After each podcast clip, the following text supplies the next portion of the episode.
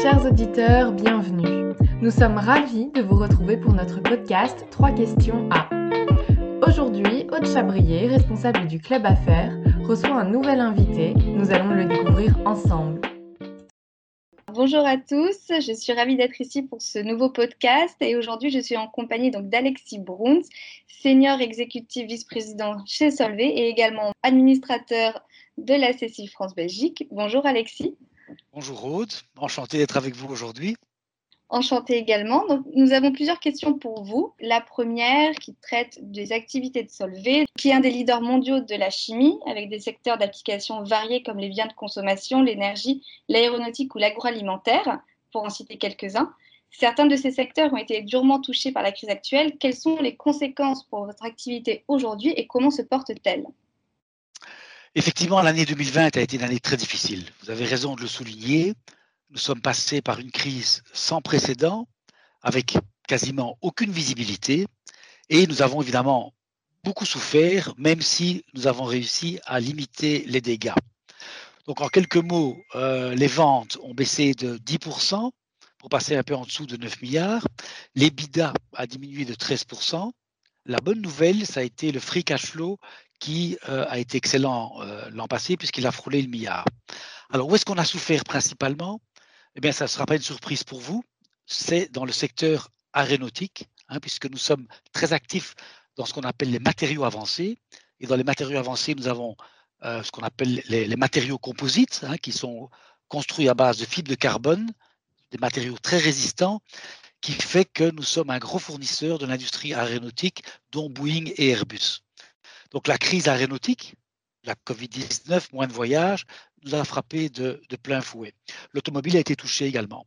Heureusement, le portefeuille chez Solvay est assez varié et ce que nous avons perdu d'un côté, nous avons pu plus ou moins le sauvegarder de l'autre, des secteurs comme le carbonate de soude, l'électronique, le, home and personal care, euh, le peroxyde ont très très bien résisté. Il n'en reste pas moins qu'on a dû prendre des mesures très fortes et très dures pour faire face à cette crise. On a dû fermer certains sites, on a dû comprimer les coûts et on vient d'annoncer il y a quelques jours un important plan de restructuration. Alors, je, rebondis sur ce que vous, venez d'annoncer, euh, qui était donc ma deuxième question. J'aimerais qu'on aborde un petit peu l'impact de la prise par les ressources humaines. Donc, vous parlez d'un plan de restructuration. Aujourd'hui, Solvay compte plus de 1700 collaborateurs sur le sol belge. Comment un groupe comme le vôtre avec autant de salariés s'organise-t-il pour affronter cette crise? Alors, en fait, Solvay est vraiment un groupe multinational. Nous sommes présents dans une soixantaine de pays avec 23 euh, 000 employés qui travaillent sur 110 euh, sites industriels. Le groupe a été fondé euh, en 1863 en Belgique. Il a toujours son quartier général en Belgique et il est toujours contrôlé par les descendants de la famille Solvay et de ses associés via une société holding de contrôle qui s'appelle Solvac et qui euh, dispose d'environ 31% du, capital.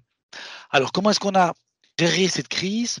Ben, Cette crise a été évidemment un, moment de vérité et un test pour tout le monde. Les entreprises, les systèmes de santé, la résilience économique en général. On a été évidemment surpris par l'amplitude de cette crise, de ce choc, mais on avait pu heureusement tirer profit de notre expérience en Chine au début de l'année, puisque nous sommes très présents en Chine. Et donc, on a pu, en vivant le début de la crise en Chine, tirer des leçons rapidement qu'on a pu appliquer sur les autres continents. Notre CEO, Ilham Kadri, a immédiatement créé et dirigé deux cellules de crise, une pour suivre les questions sanitaires essentielles pour passer à travers la crise, et l'autre pour euh, examiner les, réactions à donner aux différents défis économiques. Alors, la première conséquence a été la mise en place du télétravail, qui a été rendu obligatoire chez Solvay avant qu'il ne soit imposé par les autorités. On ne se rend pas compte, mais on a dû en quelques jours mettre en télétravail plus de 10 000 employés, ce qui a été une prouesse technique. Euh, ensuite, on a dû adapter la production dans les usines ça signifie qu'on euh, a dû garantir la sécurité des travailleurs parce que, bon, autant un employé peut, travailler chez lui, autant les usines doivent continuer à tourner. C'est essentiel. Trois, on a supprimé bien sûr tous les voyages professionnels. Donc le paradoxe, c'est que finalement, tout en voyageant moins, on a appris à travailler de manière différente. Et dans mon cas particulier, j'ai pu constater que en voyageant moins, j'ai eu l'occasion d'avoir peut-être plus de contacts avec mes collègues dans le, dans le monde entier.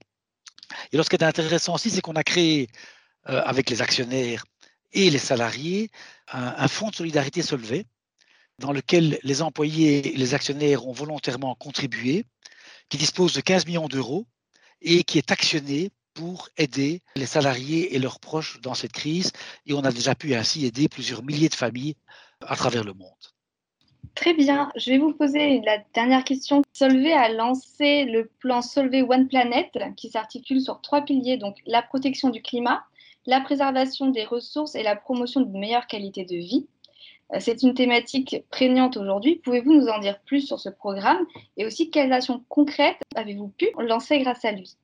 Tout à fait. Donc le Solvay One Planet est important. J'ai presque envie de dire qu'il s'est inscrit dans le, la stratégie des Nations Unies qui a été développée il y a, il y a quelques années, hein, les objectifs de développement durable euh, des, Nations Unies, qui constituent vraiment la feuille de route pour la planète, parce qu'elle elle, elle doit associer les efforts des États, des régions qui constituent les États, euh, des citoyens et des entreprises à euh, la réalisation d'objectifs de nature globale qui visent non seulement à, résoudre le, défi du changement climatique, mais aussi celui de la pauvreté ou euh, de, l'enseignement. Alors nous avons, en tant qu'entreprise, sur base des objectifs du développement durable, identifié trois piliers. Un pilier climat, un, pilier ressources et un pilier qu'on appelle Better Life, vivre mieux. Alors, le pilier climat, on s'est fixé des objectifs de, réduction des émissions de CO2 pour 2030. On veut diminuer de 26% nos émissions et on a aussi décidé d'aligner notre trajectoire avec l'objectif des accords de Paris qui vise à diminuer les émissions de CO2 pour freiner la montée de la température bien en dessous de 2 degrés. Alors, comment est-ce qu'on le fait? Mais Pour nous, c'est essentiellement la sortie du charbon. Partout où il y a une alternative durable en énergie au charbon, eh bien, nous passons à d'autres types de, de, combustion. On a également un deuxième target, un deuxième objectif qui vise la réduction de notre euh, empreinte sur la biodiversité. On s'est fixé une diminution de moins 30% en 2030. Et je voudrais ajouter à ça le fait que à la fois on travaille sur notre empreinte, donc la réduction des émissions de CO2 ou de notre empreinte biodiversité, et sur des solutions qui permettent à nos clients de diminuer leur empreinte climatique. Donc, on vend des produits et des solutions qui permettent euh, à les entreprises qui sont clientes de Solvay de euh, diminuer leur empreinte. De quelle manière? Mais Par exemple, en produisant euh, des matériaux pour les batteries, pour les véhicules électriques, en produisant des matériaux plus légers pour les avions ou en produisant des solutions permettant de mieux filtrer la pollution environnementale des usines. Deuxième pilier, les ressources. Alors là, ce qu'on veut, on a, aussi quatre objectifs assez concrets. Le premier, c'est de réduire de 25% l'utilisation d'eau douce. Alors, comment est-ce qu'on fait ça? Mais en diminuant la consommation et en accroissant le recyclage d'eau.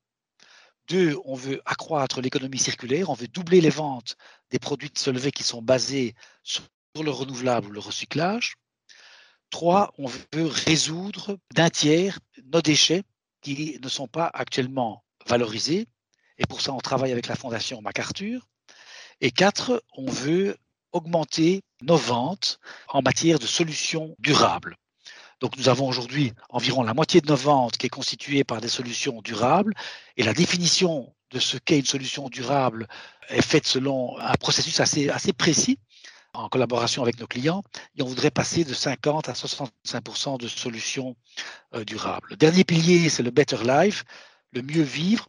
Bon, ça concerne tout d'abord l'amélioration des conditions de travail des employés, des travailleurs. Et là, on vise un objectif zéro accident dans les entreprises. La diversité et l'inclusion. Encore beaucoup de chemin à faire en matière de genre et, de diversité ethnique. Et puis, il y a un bon exemple qui vient de sortir maintenant. On a décidé d'imposer globalement le congé maternité aux normes du pays le plus élevé, c'est-à-dire l'Union européenne. Et donc le, congé de maternité euh, tel qu'il est généreusement octroyé aujourd'hui en Europe sera déployé à travers le monde à nos employés en Amérique du Sud, en Chine ou aux États-Unis. Et on garantit également et ça c'est nouveau, un congé de paternité de la même durée. Donc ça veut dire que la maman ne sera pas seule avec son bébé, mais le père pourra aussi s'échapper pour s'en occuper. Parfait. On voit que Solvay s'intéresse bien à ces, thématiques-là, notamment le congé paternité qui euh, est au cœur de l'actualité aussi en ce moment. On arrive à la fin de ce podcast. Alexis, je vais vous laisser le mot de la fin. Je vais vous laisser conclure et si vous avez un petit message à adresser euh, aux membres qui nous écoutent, en tant qu'administrateur notamment. Bon, le, message, évidemment, c'est un message malgré tout d'optimisme. Hein. Je crois qu'on est encore dans une situation difficile, et que ce soit l'entreprise, que ce soit vous à titre individuel ou moi à titre individuel, parce qu'on a des enfants ou on fait des études, euh, euh, et c'est vrai que le climat euh, est à l'amorosité, qu'on espérait voir plus vite la fin du tunnel et qu'on ne la voit pas.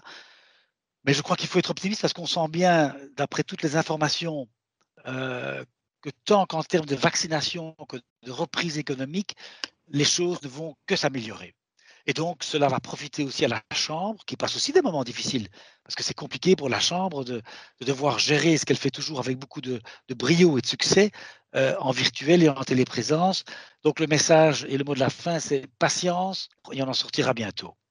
Merci pour votre euh, participation, Alexis. À très bientôt.